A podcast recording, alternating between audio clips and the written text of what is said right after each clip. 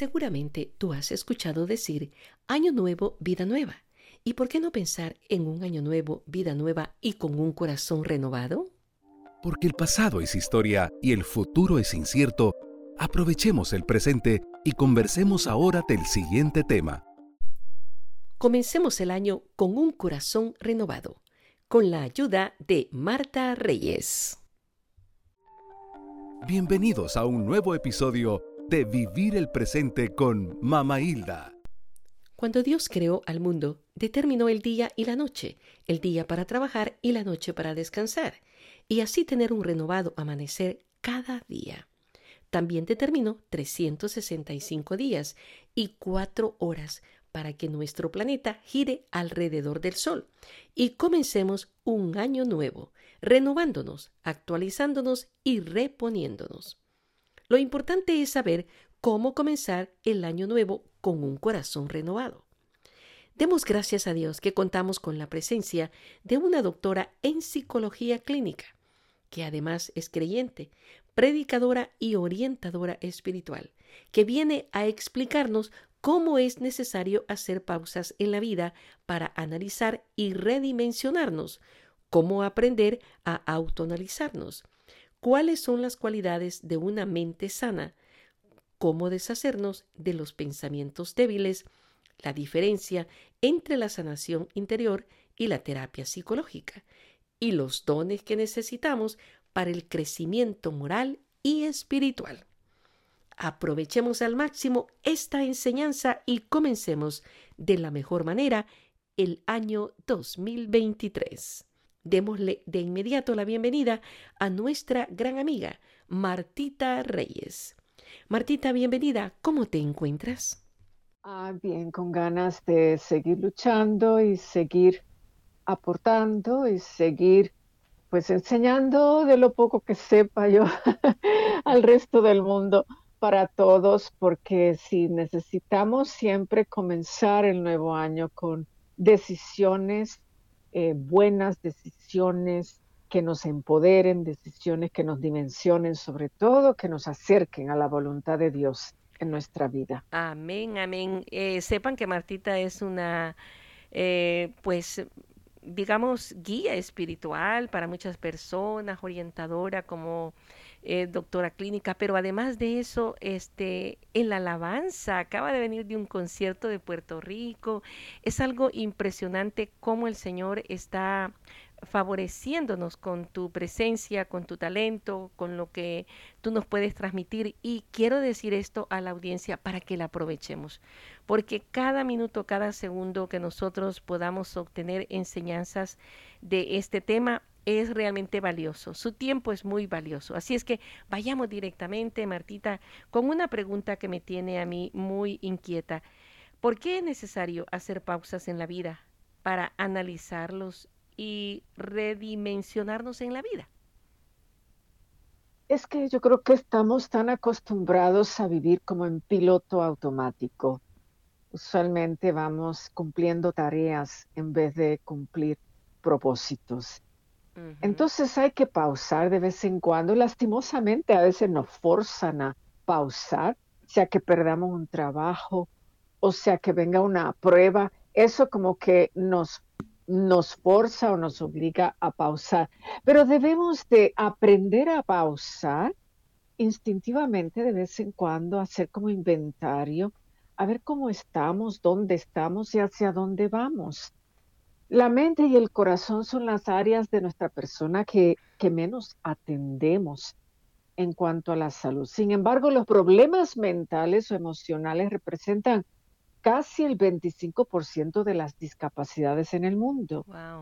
Porque es mucho más fácil comprometerse con la sanación de una enfermedad física que con una condición emocional o psicológica. cierto. Y por eso tenemos que pausar, porque se acumula el dolor, se acumula la negatividad, se acumula el desgane, el desasosiego, se acumula la protesta y eso va haciendo metástasis dentro de nosotros y se puede convertir en un nuevo padecimiento. Además que hacemos grandes desarreglos en nuestra vida y nos desorganizamos porque vamos por la vida improvisando en vez de metódicamente ir planeando, ir planeando qué vamos a hacer, ir planeando cómo vamos a cumplir lo que se supone y cómo vamos a, cumplir, cumplir los propósitos sobrenaturales de Dios.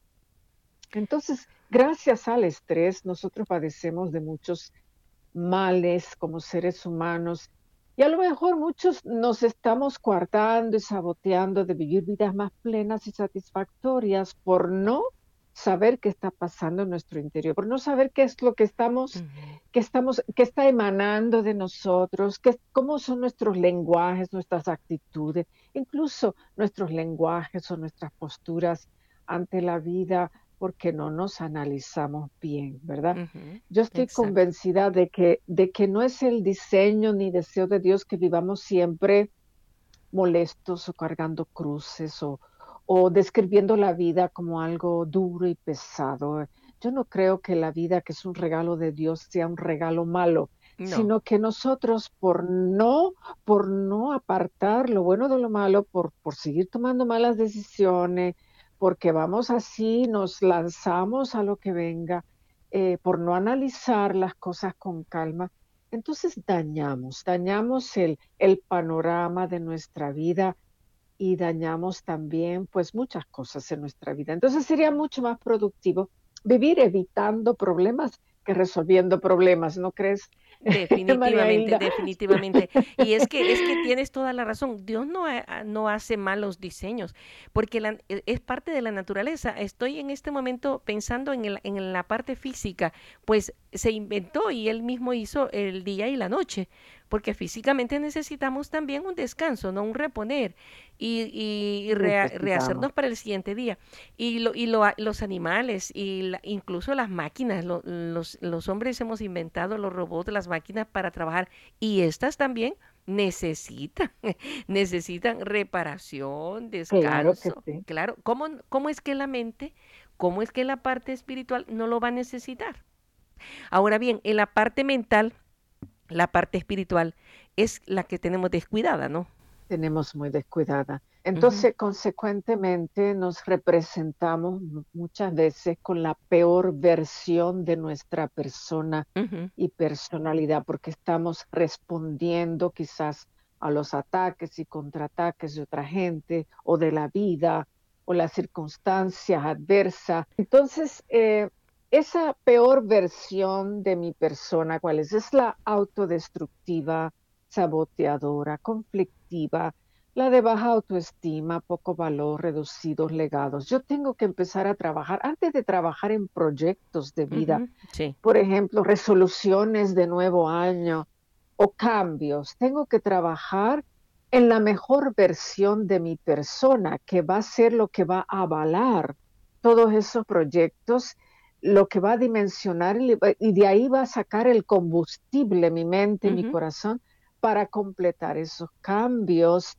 y esos proyectos. Entonces la mejor versión de mi persona sería la motivada, la emprendedora, la compasiva, la dadivosa, la benefactora de alegrías, de oportunidades para mí y para otros. Entonces, antes de pensar en proyectos, eh, consideremos que el proyecto inicial y principal es mi cambio de corazón y de mi mente, porque hay cosas en mí que me siguen saboteando y me siguen engañando y me siguen coartando y por eso dejo los proyectos a media. Y por eso digo esta vez sí voy a cambiar, pero eso no me dura, eso al poco rato ya este renuncio a la propuesta. Entonces, Primero es trabajar en mí, autoanalizarme, buscar mis mejores actitudes, aptitudes y dones, trabajar y dimensionarlos y, potenciarlos al máximo. Si tengo que tomar clases, la tomo. Si tengo que tomar consejería, la tomo. Si tengo que leer libros nuevos,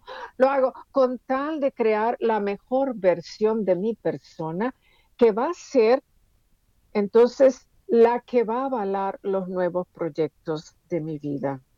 Muy bien. Y eso que tú nos acabas de mencionar, eh, ¿podemos aprender a autoanalizarnos o necesitamos ayuda profesional para lograrlo?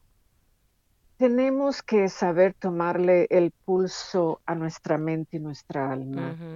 Porque nosotros podemos ir a ver a alguien y siempre es aconsejable, pero eso es una cita de una hora a la semana o dos veces al mes. Sí. Las 24 horas del día, los siete días de la semana, yo estoy conmigo misma. Entonces yo tengo que aprender a conocerme, aprender a calibrarme, aprender a autorregularme y aprender a potenciarme. Entonces, si pudiéramos tomar una radiografía espiritual de nuestro corazón, ¿en qué condiciones lo encontraríamos en este momento? Es una pregunta que yo quisiera hacerle a todos los que escuchan. Si en este momento te tomáramos una radiografía de tu corazón, ¿cómo está ese corazón? ¿Está roto, herido, cansado, agobiado, triste? ¿O o está con optimismo o, está con, pues como que con alegría, aunque sea de vez en cuando. Eh, está robusto ese corazón.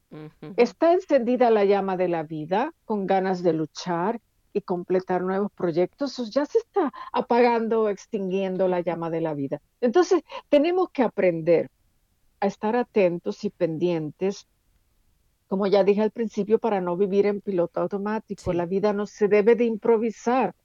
Hay maneras más sublimes de vivir. Entonces nos preocupamos mucho en el hacer, en el obtener, pero no nos preocupamos lo suficiente en el ser, en nuestra calidad humana. Trabajar en nuestra esencia debe ser la tarea más importante de la vida después de nuestra salvación.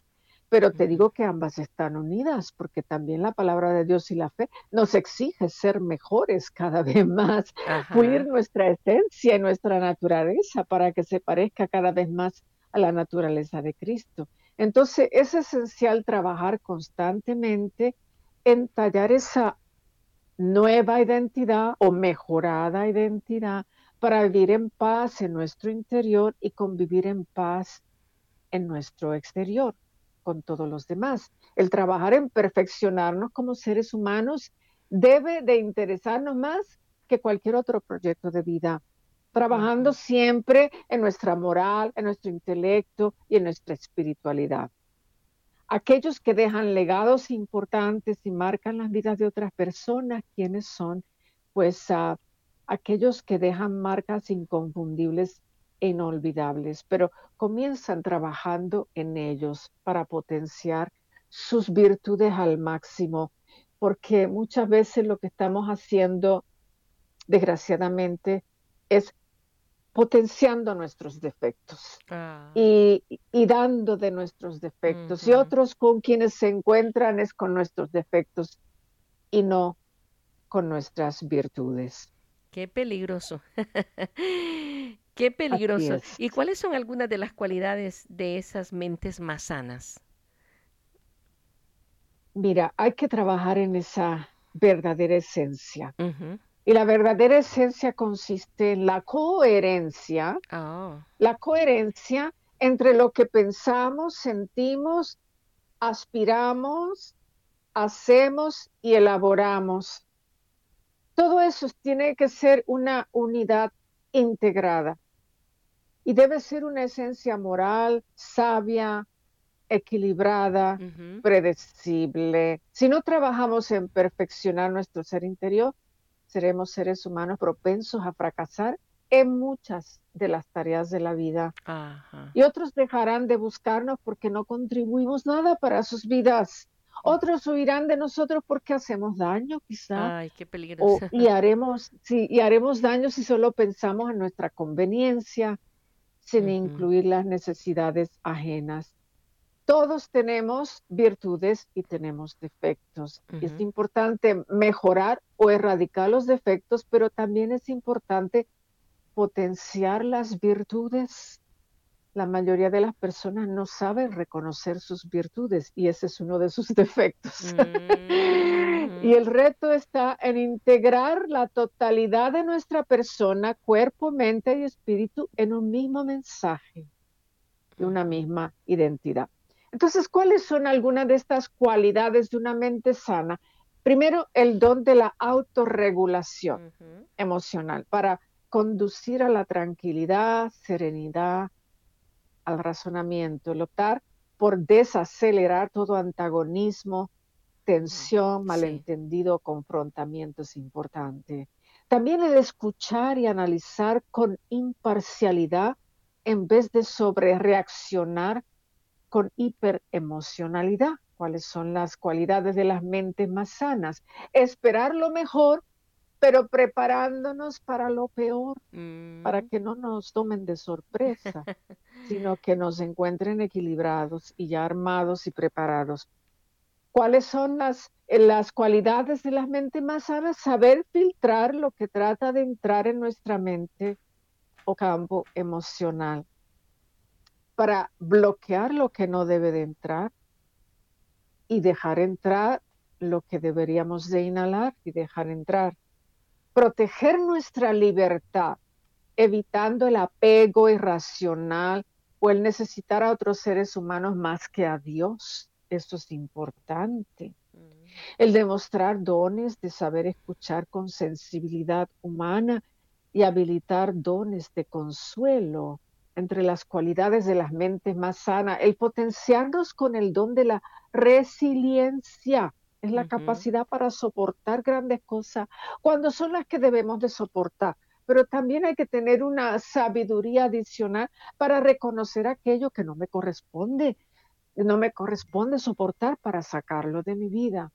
Enfrentar lo inesperado o desconcertante con valentía. Ofrecer de nuestro tiempo, recursos y compañía con, con generosidad. Mostrarnos siempre honestos. Esta es una de las cualidades más importantes de una mente sana, la honestidad, la sinceridad, la transparencia. Activar el don de la empatía hacia otros en general. Y buscar la pasividad y no los conflictos, como dice segunda de Corintios 13, 11. Por lo demás, hermanos, regocíjense, sean perfectos, confórtense, sean de un mismo sentir, vivan en paz, y el Dios de amor y paz estará con ustedes.